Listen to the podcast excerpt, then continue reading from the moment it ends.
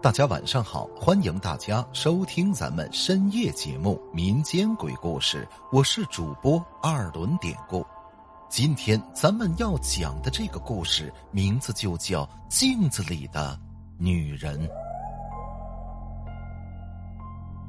今天这个故事也是咱们群友名字叫晚了的朋友，哎，他讲的。晚了说，我呢是贵州的。在我们老家呀，都是住的木头房子。前些年岁数还小的时候，当时跟我爸妈回老家，由于说那会儿家里在修房子，我家人呢就搭了几个小棚子住，特别的简陋。在我家那块地的下边啊，有一条路，路边上是别人家以前放的两个墓碑。当时呢，我还没读书了。天天跟着隔壁的姐姐妹妹玩那天我看见两块墓地上边有些瓶瓶罐罐的，就过去捡，然后就无缘无故的在墓地的土包上，我还结了个小手。后来我也没跟我家里人说。等到晚上睡觉的时候，当时啊没有灯，我大半夜突然就清醒了过来。这会儿我似乎知道是谁在我的床头，但是当时我就感觉自己像飘了起来一样，找不到方向，周围还一片黑漆漆的。这个时候，我妈看见我乱动啊，就把我挪到床外边哄哄我，我呢就又睡了过去。可是刚睡着还没一会儿，我突然感觉有东西。压住我盖的耷拉在床边的被子了，我眼睛一下子睁开，这会儿我就看见一个黑黑的人影是就坐在我的床边此时他拿着像一根针的东西朝着我就扎了过来，我当时害怕极了，大叫了一声。我妈这时候听见啊，她就下意识的赶紧起来抱抱我。然后呢，就把我又放回到床里边。那一晚呢，我一点都不敢睡，等到早晨鸡叫了，天亮了，我才敢闭眼。第二天醒了之后，我告诉我妈和奶奶这个事儿。我还记得奶奶当时拿了好多东西去祭拜了我家下边那个坟墓，后来呢就没事儿了。其实说很多细节我都忘了。毕竟是十好几年前的事情了。再说一个，哎，还有一次，那是我十三岁的时候，当时呢，我读六年级，那天呢是圣诞节，为了给几个朋友准备礼物，那天我跟我闺蜜一起到我家睡，准备晚上呢就把圣诞礼物给包装好，明天早起呢去班里就可以去送了。我的房间出去呢就是客厅，客厅的一边就是客房，客房啊没有人住，一直都是开着门的。我奶奶经常在里边梳头，因为里边呢有一面大镜子，但是镜子正朝着我的房间。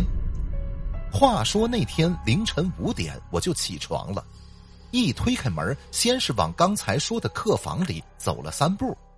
咱说，其实我现在还记得清清楚楚啊，因为太难忘了那天的场景。接着说，我一进去，刚走几步，我一抬头，这时候我猛然就看见，对面房间的镜子上竟然有个女人。我当时一下愣住了，站在那儿，透过镜子再仔细看，那女人呐，暗红色的衣服，头发长长的。他的脸在镜子里，我看的是非常清楚。那会儿我都六年级了，心里呀也明白这是怎么回事儿。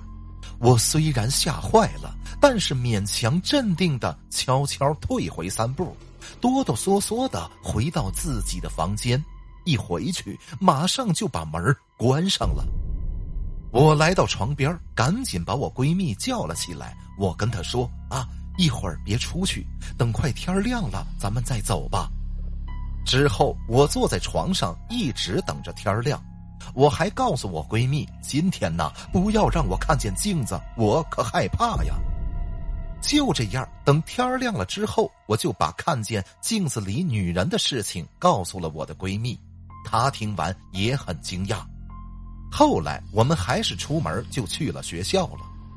当时我家离学校呢不算远，走在天蒙蒙亮的路上，看到路上的电灯啊还都没关了。快要走到学校的时候，哎，在前边路边有一家理发店。理发店啊，经常都是那种玻璃外墙的那种，就是还可以倒映出人影的。可是就在要经过那理发店的时候，闺蜜想起来我说的不要让我看见镜子的事儿了。此时闺蜜突然一把拉住我，就告诉我说：“啊，千万别回过头，那边理发店的墙啊是镜子。”可是其实她说晚了。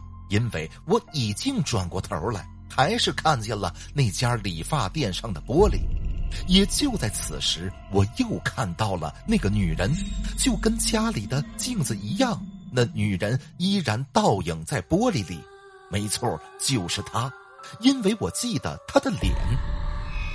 当时我吓得在大马路上是大叫一声，拉着闺蜜就跑了。